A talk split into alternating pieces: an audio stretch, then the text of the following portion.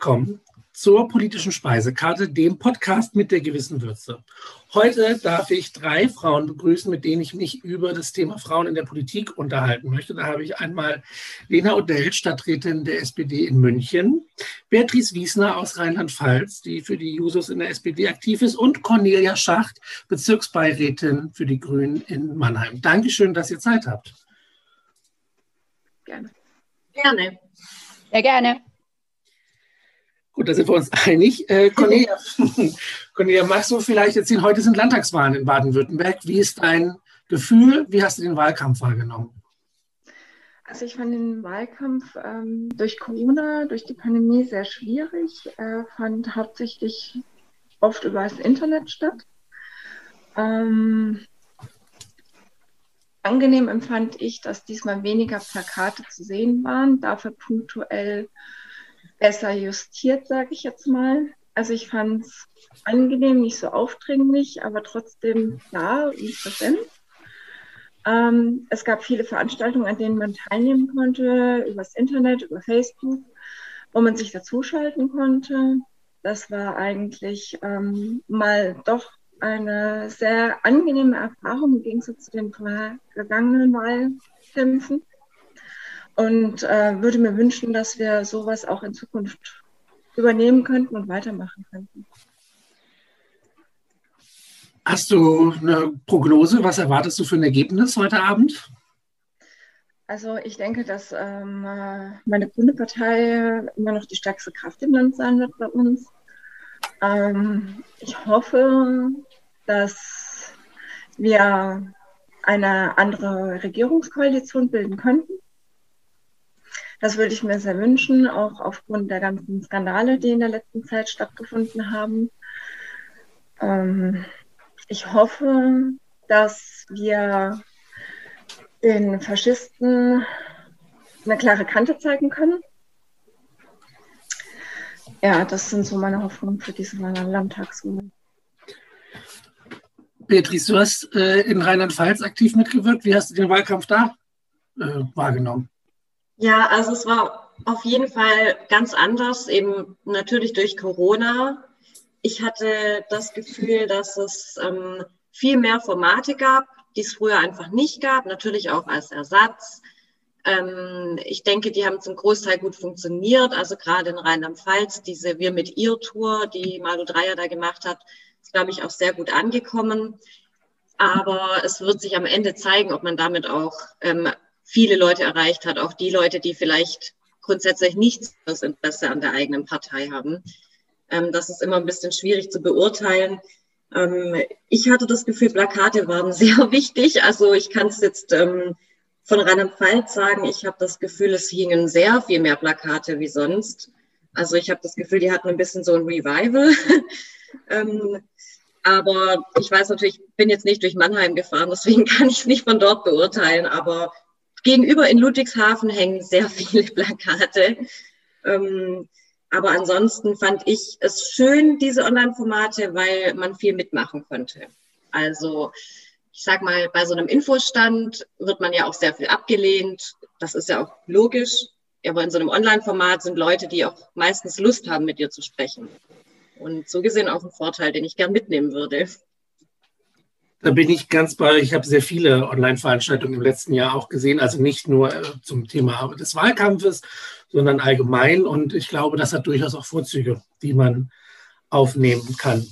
Was mich jetzt allgemein interessieren würde, wäre ja schon, äh, wenn wir jetzt von dem Wahlkampf wegkommen, vielleicht kommen wir mit zum, zum Abschluss nochmal drauf.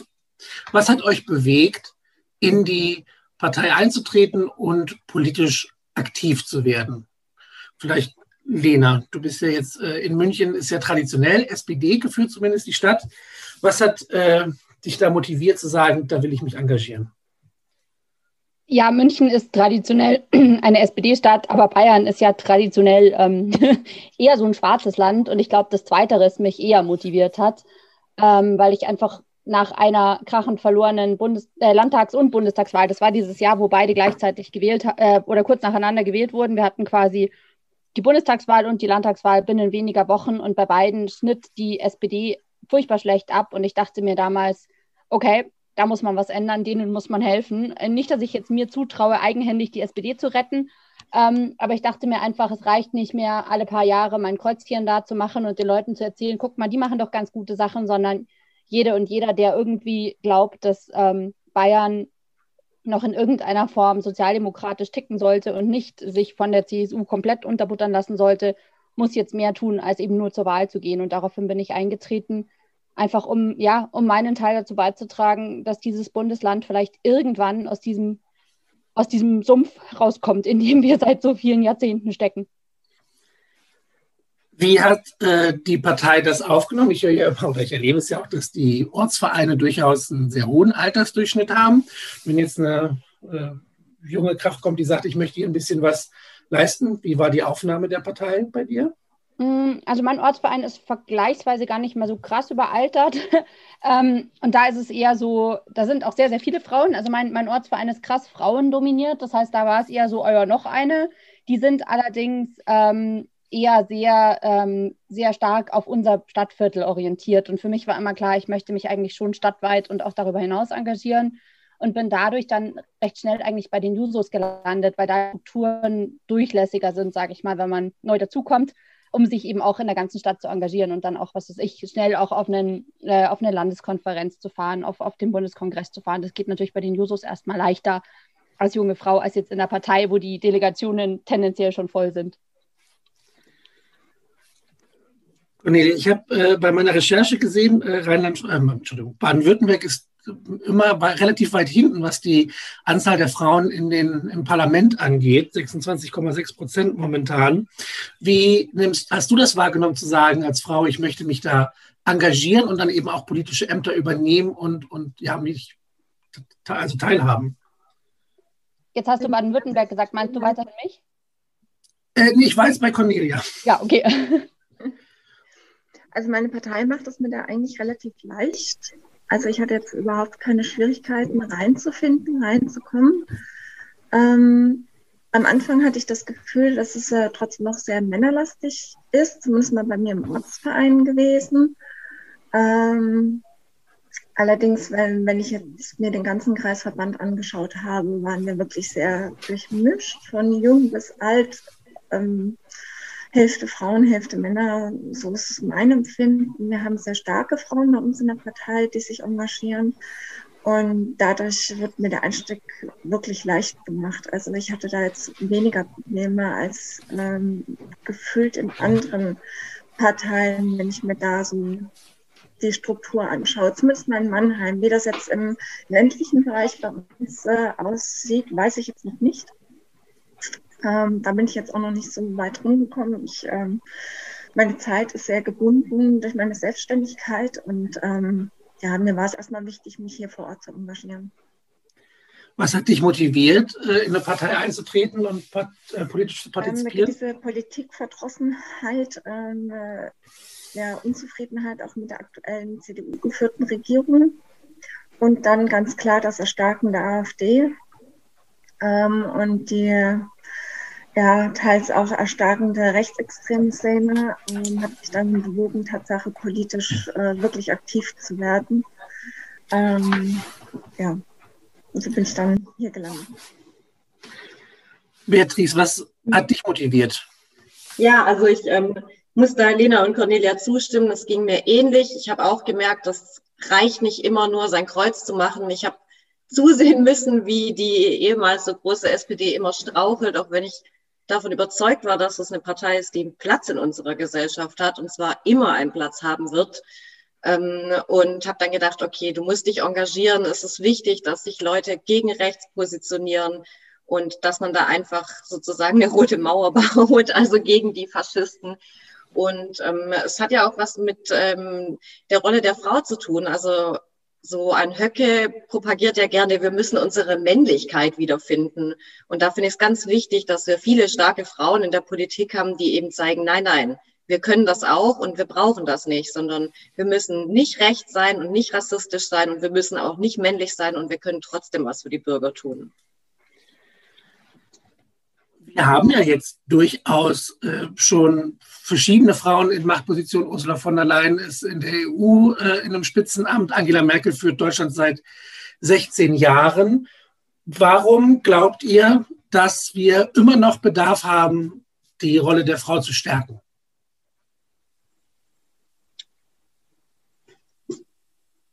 Soll ich anfangen? Du kannst gerne anfangen, ich würde gerne. Also ich glaube, es ist nach wie vor wichtig, denn wir müssen ja uns nicht nur ein paar Frauen rauspicken und sagen, ja, es geht doch, sondern wenn man sich den Bundestag aktuell anschaut, sind wir weit davon entfernt, da irgendwie 50-50 aufgestellt zu sein. Und ähm, das reicht einfach nicht, sich drei Beispiele rauszupicken und zu sagen, wir müssen nicht mehr tun. Auch in Führungspositionen und in allen anderen gesellschaftlichen Bereichen ähm, ist es wichtig, dass Frauen gleich repräsentiert sind und sich beweisen. Und ich denke, es reicht nicht, also hat jetzt auch mal nichts damit zu tun, dass es nicht meine Partei ist, aber ich glaube nicht, dass es reicht zu sagen, ja, wir haben ja die Ursula von der Leyen und wir haben ja die Angela Merkel, aber ich könnte jetzt auch Malu Dreyer nennen, ähm, die ja auch eine tolle Persönlichkeit ist, aber leider reicht das noch nicht. Ich finde, es muss ganz normal sein und ich habe das Gefühl, es ist noch nicht normal. Also wenn man sich Berichterstattungen durchliest, insbesondere so gerne auch mal in der lokalen Presse. Also das darf dann ja auch, ist ja oft noch ein bisschen provinzmäßig, aber da ist es dann oft so, als wäre das jetzt was ganz Besonderes, dass da jetzt eine Frau irgendwo für irgendwas antritt und irgendein Amt übernimmt. Und ich würde mir wünschen, dass es ganz normal ist, dass Frauen das machen. Lena, wie nimmst du das wahr? Ja, das sehe ich im Grunde ganz genauso. Ähm, wir reden darüber, dass Frauen oder ob Frauen in der Politik sind. Keiner redet darüber, ob Männer in der Politik sind oder dass Männer in der Politik sind. Wir haben trotz allem weiterhin einen starken Männerüberhang ja auch. Also selbst äh, jetzt hier in München, was ja irgendwie eine moderne Stadt ist, sagt mein Sohn zu mir, der jetzt immer in den Videokonferenzen sieht, mit wem ich da so rumhänge, ah, da sind aber immer ganz schön viele Männer. Also das fällt einem sechsjährigen Kind auf, dass es einen Männerüberhang gibt in den Videokonferenzen, in denen ich bin. Jetzt jenseits der Partei, die in der Partei sind quotiert, aber alles, was dann sozusagen auf Stadtebene ist, wo die anderen Parteien eben ihre nicht quotierten Listen ja teilweise auch schicken, ist einfach nicht so, dass da Frauen gleichmäßig repräsentiert sind.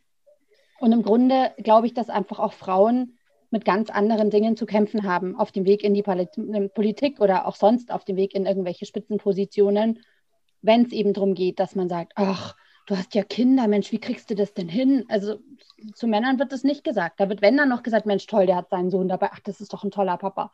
Bei mir heißt es dann, oh, bist du sicher, dass du dir dieses Amt zutraust, wenn du zwei Kinder hast? Und das sind Dinge, da haben wir noch keine Gleichheit und deswegen gilt es da einfach weiter zu kämpfen und Vorbild zu sein. Und ich habe einige Frauen jetzt hier in meiner SPD-Bubble in München, denen es ähnlich geht, die auch kleine Kinder haben. Und wir bestärken uns da viel gegenseitig, weil es natürlich auch oft den Moment gibt, wo man sagt, boah krass, ich zerreiße mich so zwischen Familie und, ähm, und Politik, was, glaube ich, für Männer eben eine viel kleinere Frage ist, weil ihnen das nicht von der Gesellschaft gespiegelt wird, dass man sagt, also wirklich, was machst denn du, die armen Kinder? Und wer kümmert sich denn um die, wenn du schon wieder im Rathaus bist? Und das ist was, wo ich, wo ich versuche, auch dann Vorbild zu sein und zu sagen, ja, wenn das jetzt ich und noch viele andere durchbeißen, dann ist es vielleicht in 10 oder 20 Jahren nicht mehr so ein Diskussionspunkt. Weil, wie gesagt, solange man darüber redet, haben wir es noch nicht erreicht, was wir erreichen wollen.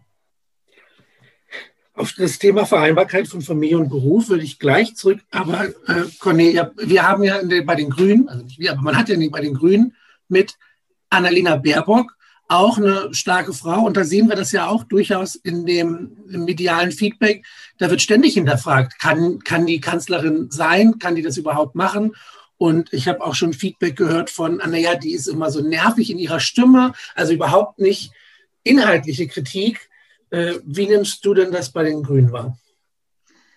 Ähm, also ich sehe das nicht nur bei den Grünen, ich sehe das insgesamt so, wenn Frauen in der Politik sind, dass ähm, sehr oft, bei Männern ist es teilweise auch so, aber bei den Frauen noch mehr auf Äußerlichkeiten, die Stimme, ähm, die Haare sind nicht schön, das Make-up sitzt nicht, äh, was hat sie denn jetzt schon wieder an, ähm, die kann doch gar nicht. Also es wird ähm, den Frauen viel mehr die Fähigkeiten abgesprochen, Politik zu machen aufgrund ihres Aussehens als bei Männern der Fall ist. Also inhaltliche Kritik unheimlich selten, mehr das Äußerliche, während bei Männern das irgendwie teilweise überspielt wird. Und wenn kritisiert wird, dann auch teilweise inhaltlich. Ähm, und ich habe eher das Gefühl, dass den Frauen das insgesamt von den Männern weniger zugetraut wird. als ähm, dass denn, äh, wenn jetzt jemand einen Skandal hat, ähm, irgendwas falsch gemacht hat, dann wird das teilweise von den Männern überspielt, übergangen. Und bei den Frauen wird dann das so hingestellt, dass sie gar nichts kann. Und was hat die in der Politik zu suchen? Und äh, ich würde mir wünschen, dass da ein viel selbstverständlicher Umgang damit passiert, dass wenn Männer Fehler machen, dass das denen auch zugestanden wird, dass man das auch sieht, dass die Männer das auch eingestehen können, ohne dass man drüber hinweggehen muss und dass es ähm, niedergespielt wird. Dass auch bei Frauen manchmal Fehler passieren, dass das genauso behandelt wird wie bei den Männern auch, beziehungsweise bei den Frauen wird viel mehr erwartet, dann auch Konsequenzen zu ziehen. Und ähm, ähm, ich sehe das halt parteiübergreifend und ich sehe es auch für die anderen Seiten. Ähm, es ist immer noch unheimlich viel mehr Männer in den Positionen drinne. Auch ich, wenn, wenn ich an Veranstaltungen teilnehme oder Bilder von Veranstaltungen sehe, es sind unheimlich mehr Männer auf den Bildern zu sehen, weniger Frauen oder gar keine. Ähm, ich würde mir da wirklich auch mehr Normalität wünschen, auch für die Frauen. Ich finde es ganz toll, zum Beispiel bei uns in der SPD, ähm, dass der Kamerad, nimmt auch ihre Kinder mit. Ähm, für die ist es selbstverständlich. Und das wünsche ich mir für alle Frauen in der Politik, dass eben auch Mutter sein vereinbar ist mit der Politik und dann nicht mehr abgestellt wird, wie, wie schaffst du das, wie kriegst du das überhaupt hin, sondern dass es ganz selbstverständlich ist, Frau, Mutter und Politikerin zu sein. Ich habe vor unserem Podcast äh, mir was angehört von Manuela Ruckawina, die ja in Baden-Württemberg ehemalige Vorsitzende des äh, Landesfrauenverbandes ist. Und die hat das, ähm, die, die Wahlreform gefordert, weil es da ja in, tatsächlich in Baden-Württemberg so ist, dass es nur eine Stimme gibt. Und dann am Ende die restlichen Plätze an die Verlierer aus den Wahlkreisen gegeben werden, sodass da keine Landesliste Frauen auf die naja, dass es keine Landesliste gibt, die Frauen zusätzlich in die Parlamente bringt. Siehst du das, würdest du dir auch eine Landesliste wünschen, Cornelia? Ähm, kann ich so dir nicht beantworten. Ähm, ich würde mir viel mehr wünschen, dass ähm, die Parteien insgesamt da eine größere Normalität bringen als es aktuell der Fall ist. Wenn ich sehe, was CDU aufstellt oder ähm, in Teilen auch die FDP, es sind einfach unheimlich weniger Frauen vertreten und ähm, einfach die Normalität würde, glaube ich, uns Frauen viel mehr bringen, als die Listen es eventuell könnten. Aber wie gesagt, da bin ich mir nicht ganz hundertprozentig sicher und da möchte ich auch keine Prognose abgeben, was jetzt besser ist und was schlechter. Ich würde mir einfach mehr Norm Normalität für uns Frauen in der Politik wünschen. Und ich glaube, ähm, das erreichen ist nochmal ein großes Stück Weg, das wir vor uns haben. Und dann bedarf es auch eventuell solcher Listen nicht mehr. ich, glaub, ich glaube ja, dass durchaus äh, die Rolle der Frau in der Politik auch damit zusammenhängt, dass wir eben noch lange nicht so weit sind bei der Rolle der Frau in der Gesellschaft. Ähm, ja, du hattest das angesprochen mit der Mutter, also Mutter sein und Politikerin. Ich finde ein ganz besonderes Beispiel da auch immer, dass zum Beispiel Stillen in der Öffentlichkeit immer noch super verpönt ist und dann irgendwie, nein, das geht nicht und so weiter. Also diese, die Wahrnehmung der Frau in, in, in ihrer Art ist oft auch noch gesellschaftlich problematisch. Beatrice, kannst du vielleicht was zum Verhältnis von naja, Männern und Frauen allgemein sagen? Vielleicht eben auch, wie du es in deinem Alltag wahrnimmst? Also ich bin äh, noch nicht Mutter und das ist im Moment auch nicht absehbar. Daher kann ich das vielleicht ein bisschen aus einer etwas anderen Perspektive sagen. Was mir auffällt, ist, man wird, also natürlich nicht im Freundeskreis, natürlich nicht bei meinen Jusos, aber das ist ja klar, dass da setze ich das irgendwie auch voraus. Das sind Leute, die kämpfen im Grunde ja für dasselbe. Aber so allgemein im Alltag ist es schon so, dass man sehr oft ein bisschen objektifiziert wird. Also was hat sie an? Wie sieht sie aus? oder so kann man doch nicht rausgehen. Und ich denke, das sind manchmal Fragen, die man sich als Frau stellt. Wo geht das jetzt so? Ich glaube, das haben Männer manchmal gar nicht. Also auch dieses Catcalling, ich denke, es ist euch allen ein Begriff.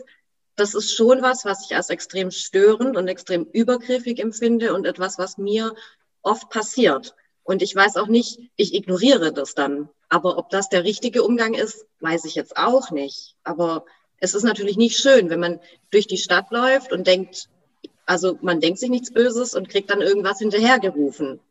Und das ist ja nicht immer nett, sondern manchmal ja auch schon an der Grenze zur Belästigung.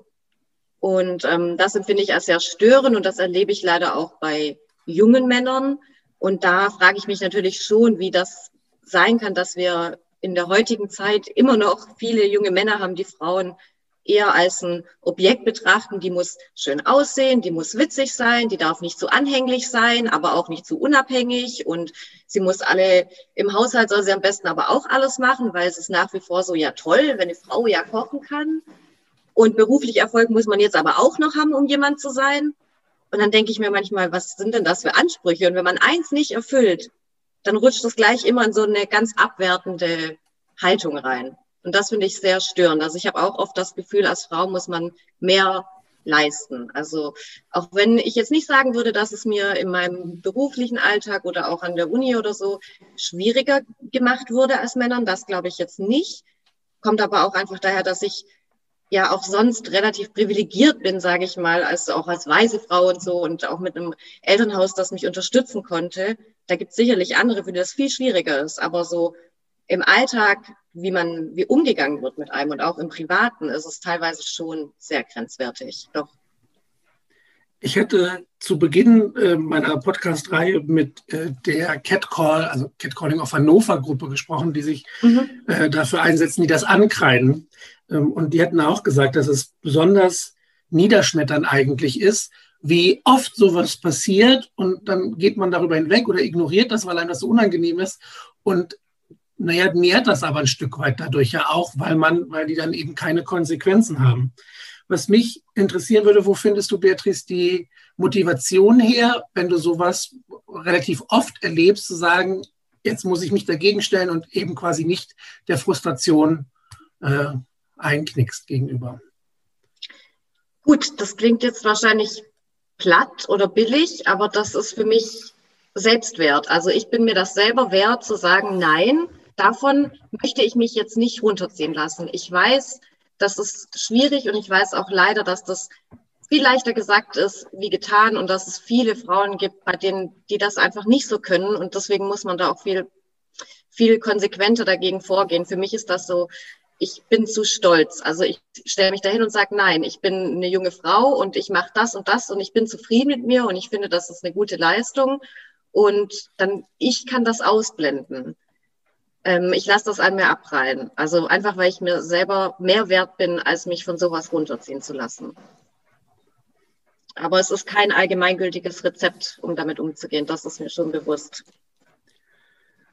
Lena, hast du im Wahlkampf oder auch vorher schon festgestellt, diese hohen Ansprüche, die Beatrice angesprochen hat, zu sagen, dass eine Frau quasi alles erfüllen muss und so wie ein Problem da äh, entsteht, dass das sofort ein Dealbreaker ist? Klar, also es gab Dinge, die sich zum Beispiel auf meinen Körper bezogen haben, sage ich mal. Ja, ich weiß noch, ich hatte äh, Kevin Kühnert kam nach München, ähm, um eine Diskussion zum Frauentag zu machen mit uns. Und ich saß quasi als Juso-Spitzenkandidatin mit ihm auf dem Podium und hatte das halt vorher, als wir uns bei irgendeinem anderen Event getroffen haben, hatte ich ein, ein Foto gepostet von ihm und mir. Und es war eiseskalt draußen, deswegen hatte ich zwölf Lagen an. Und ich bin nicht die Schlankste, das auch, äh, und hatte das auf Twitter gepostet. Und weil eben Kevin markiert war, kam ich in eine ganz andere Bubble, als ich sonst unterwegs bin auf, auf, auf Twitter. Ähm, und dann kamen aber so unfassbar viele Fat-Shaming-Kommentare, wo ich mir dachte, was hat denn das jetzt mit irgendwas zu tun? Also ihr könnt ja sagen, boah, diese linke Frau oder was weiß ich was über die Inhalte, über sonstiges.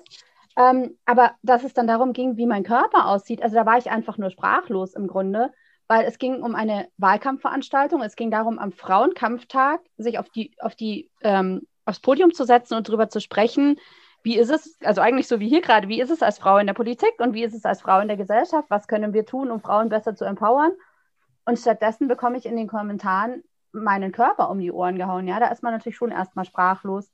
Dann, was ich vorhin erwähnt hatte, das ganze Thema ähm, Muttersein in der Politik wird natürlich auch irgendwie dann mit hineingeworfen in den, ist sie denn geeignet für diese Rolle Topf? Und was man natürlich auch feststellt, es wird einem einfach weniger Kompetenz zugerechnet, per se erstmal. Also wenn ein Mann dasselbe sagt wie ich, dann wird man diesem Mann erstmal viel mehr glauben als, ähm, als mir, wenn ich dasselbe sage. Das ist einfach leider, ich kann das jetzt nicht quantifiziert belegen, aber ich glaube, wir haben ja vorhin ähm, von, dem, von dem grünen Spitzenduo gesprochen. Das ist ja ein super Beleg, ja. Solange, solange, ähm, solange Habeck irgendwas sagt, sagt man, hm, Habeck hat was gesagt. So, wenn, wenn dann Annalena Baerbock was sagt, oh, oh, sicher, oh, ob das stimmt. Also das ist eine ganz andere Art von, von Vorschussvertrauen. Und das stellst du natürlich im Wahlkampf, wenn du noch nicht im Amt bist, als Frau ganz extrem fest. Also du stehst irgendwie am Wahlkampfstand, vertrittst deine Thesen und dann kommen die Männer her und sagen, Mädchen, ich erkläre dir das jetzt erstmal. Und dann erklären sie dir das Wahlprogramm, was du geschrieben hast. Also gar nicht mal unbedingt jetzt nur Leute, die dann sagen, ähm, was ist denn das für ein Schmarrn, was ihr als SPD da wollt, sondern wirklich auch Leute, die eigentlich derselben Meinung sind. So der typische, weiß ich nicht, 65, 70-Jährige, ich habe ja schon immer die SPD gewählt, Mann, der dann kommt und mir erklärt, warum jetzt eigentlich das mit dem geförderten Wohnungsbau so wichtig ist. Und ich denke mir, ja, ich stehe hier mit meinem Namen auf dem Plakat am Wahlkampfstand, weil ich in diesen Stadtrat möchte für dieses Wahlprogramm, was ich mitgeschrieben habe. Aber du erklärst mir, was es damit auf sich hat. Und das ist halt dann schon, wo man sich echt fragt, wie das sein kann. Also wie gesagt, auch wie das im 21. Jahrhundert sein kann und wo man ganz definitiv als Frau mit anderem Maß gemessen wird und wo man ganz definitiv als Frau viel, viel mehr noch abzudecken hat. Und irgendwie klang es ja gerade schon an, es ist fast erschreckend, dass sozusagen durch diese ganze Emanzipation, die wir haben und durch das, was wir als Frauen heutzutage können, was wir vor 30, 40 Jahren nicht gekonnt hätten, man eigentlich sogar noch mehr Erwartungen an uns hat. Weil wir sollen ja all das, was man als Frau früher konnte, irgendwie ein Stück weit immer noch können, ja. Und zusätzlich dann aber eben auch noch beruflich erfolgreich sein und was auch immer. Und das kann es ja irgendwie nicht sein. Also, dass man diese ganze Care-Arbeitsschiene uns trotzdem weiterhin zurechnet. Du merkst schon, ich rede mich gerade in Rage, deswegen höre ich jetzt auf. Ich kann das sehr gut nachvollziehen. Was mir immer, äh, also was ich so spannend dazu quasi beitragen kann, ist nämlich, ich bin, ja, ich würde sagen, nicht mehr 100 Prozent in diesem Prozess, aber ich bin jetzt 33 und ich würde sagen, in den letzten sechs, sieben Jahren habe ich mehr gelernt über die Rolle der Frau als in den 25 Jahren davor. Es ist wirklich beeindruckend, wie ignorant man als Mann erzogen werden kann. Also, und ich will jetzt nicht, äh, bevor es gleich wieder kommt, ich will die Männer nicht verteufeln und so weiter, das ist mir wohl klar. Aber ich erinnere mich an ein 16-jähriges Ich, das Nachrichten verschickt hat, die absolut nicht okay waren oder der Kommentare gemacht hat oder auch jetzt manchmal noch äh, Reaktionen auf Verhalten von Frauen, aber manchmal von Männern zeigt und dann mir selber bewusst bin, oh Gott, das, das geht eigentlich nicht. Und dieser Prozess ist unfassbar anstrengend und schwierig und frustrierend, sich dauerhaft zu hinterfragen. Und ich hatte das zum Beispiel äh, ganz markant, ich mache da ja auch immer äh, auf Twitter, mache ich das klar, das Thema der äh, Periode. Ich bin so groß geworden mit der Werbung und dem nicht darüber reden, dass das für mich quasi weit weg war. Und erst in den letzten Jahren habe ich realisiert, wie äh, wichtig das ist, darüber zu sprechen, wenn es um Hygieneartikel geht, wenn es um die Darstellung geht. Und dann sind wir wieder beim Bild der Frau. Naja, die hat ihre Tage. Naja, das ist schon okay. Das ist so selbstverständlich bei immer noch vielen Menschen und dann eben nicht nur Älteren, sondern auch Jüngeren, dass ich es erschreckend finde, wie wir im 21. Jahrhundert da immer noch mit umgehen. Und ich kann in dem Sinne aber auch nachvollziehen, warum viele Männer Schwierigkeiten haben, sich, sich da anzupassen. Nichtsdestotrotz ist es unsere Aufgabe, das zu tun. Aber mir fällt halt einfach auf, wie viel Aufholarbeit wir da noch zu leisten haben. Um vielleicht eine Männerperspektive einzubringen. Ja. Hier geht es aber auch um Inhalte, Lena. Deswegen würde ich dich fragen, du hast gesagt, oder zumindest auf deiner äh, Seite kann man sehen, dass Vereinbarkeit von Familie und Beruf dir besonders wichtig ist. Wie strebst du das an? Denn das ist ja auch einer der Pfeiler, die vielleicht helfen können, Frauen in die Politik mehr zu holen.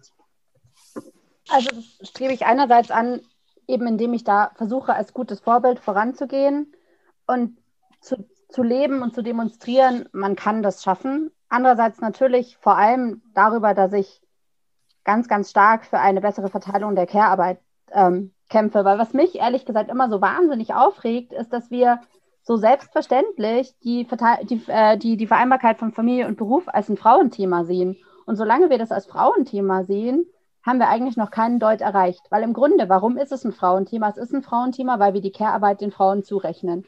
Und in dem Moment, wo wir sagen, Care-Arbeit gehört einfach beiden Partnern oder bei allen Menschen gleichwertig, ja, dann wird es auch nicht mehr so ein großes Thema sein, über die Vereinbarkeit von Familie und Beruf der Frau zu sprechen, sondern dann sprechen wir da viel allgemeiner drüber. Wenn wir da über Männer sprechen, dann geht es meistens um so Dinge wie zwei Monate Elternzeit oder vielleicht freitags zwei Stunden früher Feierabend machen, um mal die Kinder abzuholen. Aber da geht es nicht um dieses, um diesen Alltag, um dieses unfassbar kraftzehrende, abends nicht mehr wissen, wann man eigentlich die Dinge, die man auch noch hätte erledigen sollen, erledigen soll, weil man einfach gar nicht genug Stunden im Tag hat. Und das ist ein Thema, was mich wahnsinnig umtreibt weil ich denke, das, das kann eigentlich nicht sein. Also ich möchte, dass spätestens die, unsere Kindergeneration sich damit nicht mehr auseinandersetzen muss. Und das ist, da gehören natürlich auch sozialdemokratische Forderungen dazu, wie eine Reduzierung der Arbeitszeit. Ich bin persönlich der Meinung, dass 40 Stunden Arbeitswoche nicht mehr zeitgemäß ist. Unsere Leben sind so voll, so schnell, dass 40 Stunden wirklich vor Ort im Büro, an der Kasse, in der Praxis, ähm, am Band stehen, nicht mehr, nicht mehr zeitgemäß ist. Das ist zu viel der Lebenszeit, die bei uns so krass durchgetaktet ist.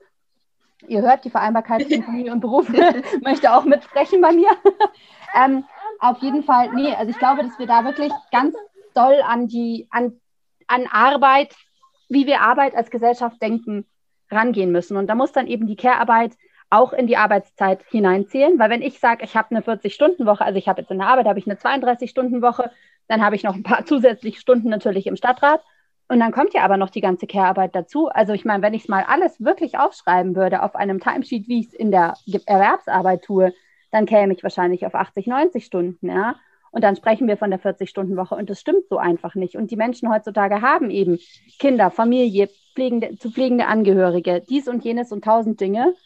Und deswegen geht es nicht mehr mit diesem, ja, 40-Stunden-Woche ist doch halb so wild. Und da geht es auch gar nicht um so, um so, ich sag mal, ähm, nice to have Dinge wie eine Work-Life-Balance, die man auch braucht und die auch ein total angemessener Anspruch ist, dass wir das alle haben wollen und dass das jedem von uns zusteht, sondern da geht es wirklich darum, dass es meiner Meinung nach nicht richtig ist, nur die Zeit, die du an deinem Bildschirm oder wie gesagt vor deinem Band stehst oder sitzt, äh, als Arbeitszeit zu zählen. Das ist viel, viel mehr, was damit reinspielt. Und außerdem ist es ja auch so, dass uns das Abschalten von der Arbeit gar nicht mehr so leicht fällt in vielen Berufen. Ja, in vielen Berufen ist das auch kaum noch zu trennen. Und wenn ich jetzt irgendwie am Spielplatz stehe, äh, die Schaukel schubse und gleichzeitig nebenher auf dem Handy irgendwelche E-Mails checke, ja, ist das jetzt gerade Arbeitszeit oder Freizeit oder doch Care-Arbeit? Ja, also das geht ja auch so krass ineinander über.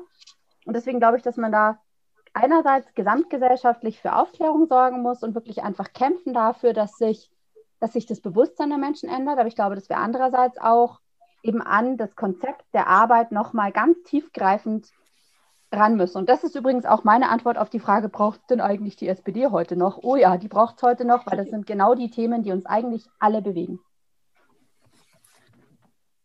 Cornelia, wie nimmst du das Thema Vereinbarkeit von Familie und Beruf wahr? Du bist ja auch noch zusätzlich tätig. Ähm, ja, es ist äh, schwierig, weil ähm, ich bin zum einen selbstständig habe äh, ein kleines Geschäft, ähm, bin dann auch natürlich an meine Öffnungszeiten gebunden und bin da eh schon stark involviert. Ich merke, dass ich das Geschäft grundsätzlich auch immer zu Hause mit dabei habe, weil ich meine Buchhaltung privat mache, auch am Wochenende. Ähm, zusätzlich zu meiner Parteiarbeit, die momentan etwas äh, unter meinem beruflichen Stress leider leidet. Ähm, meine Kinder wollen mich natürlich auch haben. Die freuen sich immer, mich zu sehen. Und ich habe momentan eher das Gefühl, dass ich diejenige bin, die den äh, Part äh, des Mannes wie früher hat. Der Mann geht morgens aus dem Haus, kommt abends wieder. Die Kinder freuen sich, dass ein Papa überhaupt sind. So fühle ich mich momentan.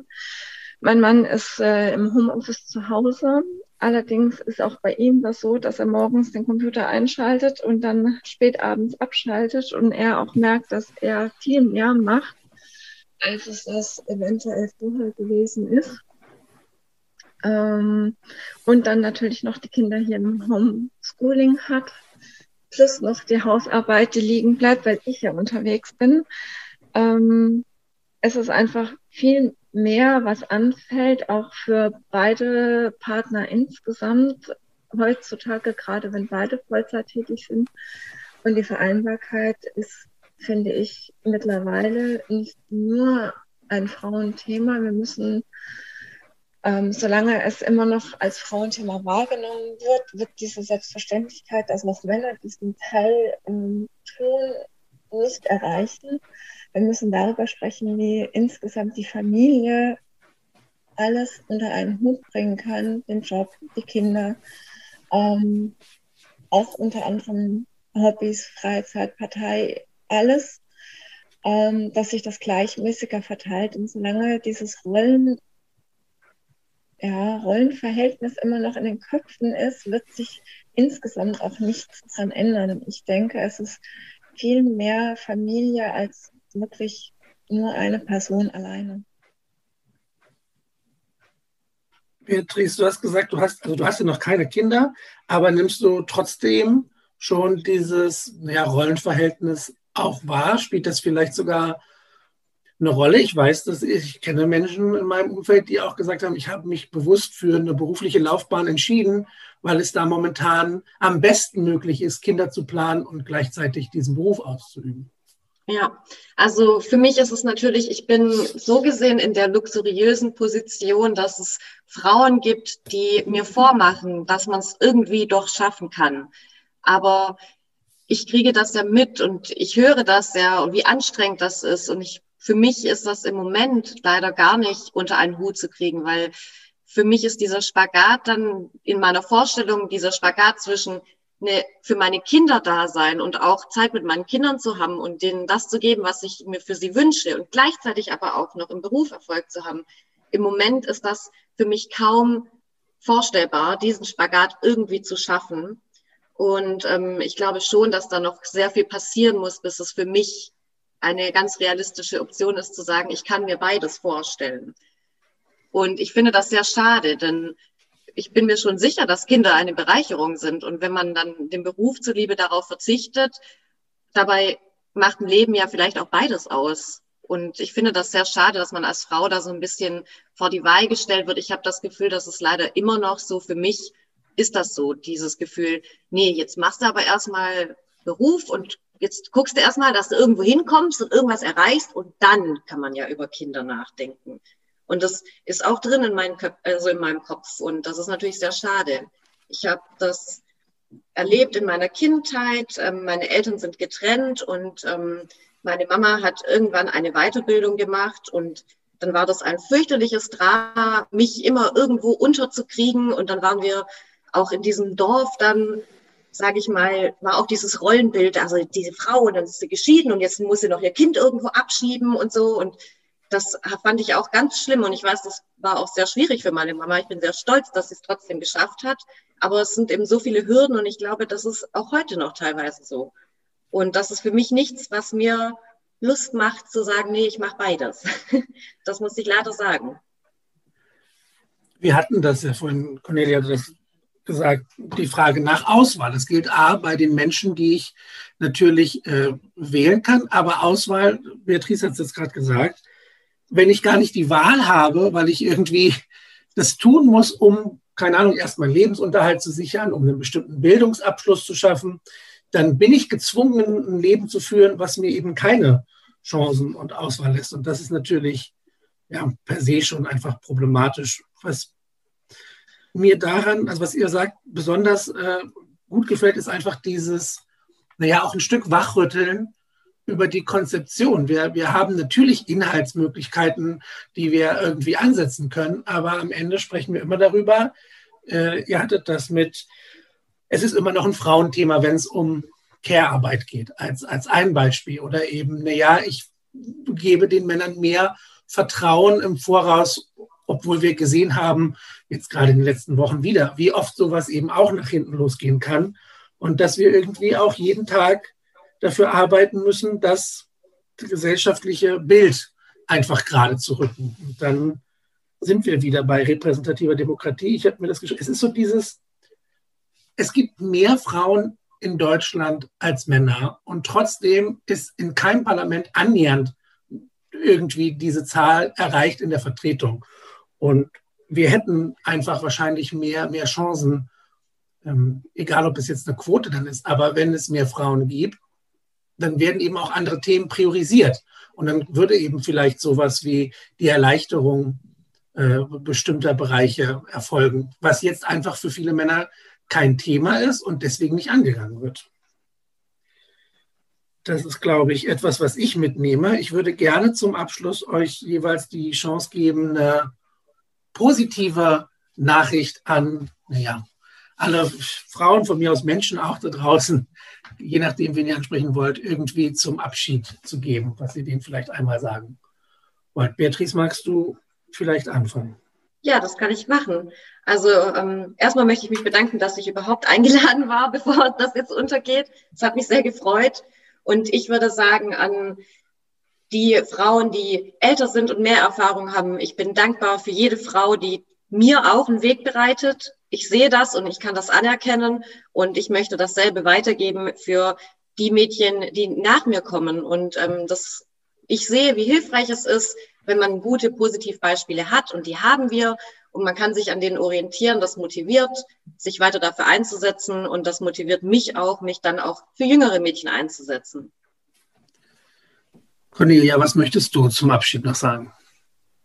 Auch ich bedanke mich für die Einladung ich fand es sehr interessant, ähm, auch die anderen Seiten auch mal von dir zu hören, ähm, wie du das erlebt hast. Ähm, ich sehe immer noch dieses Rollenbild ist immer noch in den Kopf verankert und ich wünsche mir, dass viel mehr Familie insgesamt gesehen wird, weil es ist ja nicht nur für uns Frauen problematisch, ähm, alles unter einen Hut zu bekommen, auch für die männliche Seite der Familie oder auch für den anderen Partner. Es sind ja nicht nur immer die Männer, es gibt ja auch viele verschiedene. Formen des Zusammenlebens. Auch der andere Partner muss die Vereinbarkeit von Familie und Beruf unter einen Hut bringen. Und diese Selbstverständlichkeit würde ich mir wünschen. Und ich denke, wir werden das auch hinbekommen. Es braucht natürlich seine Zeit. Und je mehr Frauen sich in der Politik engagieren, desto mehr können wir auch unsere Standpunkte verfestigen und umso mehr können wir auch das Verständnis dafür aufbringen und Normalität erreichen. Und das würde ich mir wünschen, dass sich mehr Frauen trauen, mehr junge, auch junge Frauen trauen, in die Politik zu gehen und auch für ihre Stimme zu kämpfen und für ihre Anliegen zu kämpfen, ähm, um diese Veränderungen, diese Normalität, die es sein sollte, auch zu schaffen. Dem kann ich mich auch nur anschließen. Lena, hast du noch, beziehungsweise dein Schlusswort, bitte. Dankeschön. Ja, auch von mir vielen, vielen Dank für die Einladung. Ich finde toll, jede Gelegenheit, bei der man über das Thema spricht, ist sozusagen wieder ein richtiger Schritt in die richtige Richtung. Ich glaube, es sind sicher noch ein paar Jahre oder Jahrzehnte, bis wir das Patriarchat komplett beseitigt haben. Aber ich glaube, wir sind auf einem guten Weg. Und was mich so glücklich und froh macht, ist, was du eigentlich gerade angesprochen hast, vorhin, dass du meintest, wenn du Dinge siehst, die du vor zehn Jahren oder was auch immer noch selbst von dir gegeben hast. Bei mir ist es ganz genauso. Ja? Also ich bin auch heute die bessere Feministin, als ich das vielleicht vor 15 Jahren war, obwohl ich sicher immer Feministin war. Aber ich habe es gar nicht so sehr gewusst und ich habe gar nicht so sehr ähm, darüber nachgedacht. Und ich habe mich nie so sehr getraut, über diese Dinge öffentlich zu sprechen, weil das früher nicht so ein Thema war. Das war früher irgendwie ja immer dieses oh, Feminismus. Ich glaube, dass da ein ganz großer Schritt erreicht worden ist in der Gesellschaft in den vergangenen fünf, sechs, sieben Jahren, sicher auch über die sozialen Medien und über tolle Vorreiterinnen, die wir da haben, die das Thema irgendwie wieder auf die Agenda gebracht haben. Und ich glaube, dass wir da auf einem ganz, ganz richtigen Weg sind, eben im Mainstream anzukommen. Und ich glaube, das muss der Feminismus, dass er eben nicht mehr ähm, so sich selbst sozusagen, ja, klein macht, stimmt ja gar nicht, aber dass er nicht so sehr sich angreifbar macht dadurch, dass er, dass er immer sagt, ja, wir Frauen, sondern wir brauchen Männer, die Feministen sind. Und das haben wir heutzutage. Und das ist ein Thema, was wirklich bei jeder Gelegenheit jetzt besprochen wird, mitgedacht wird. Und das macht mir total großen Mut. Wir haben tolle Beispiele mittlerweile von Frauen,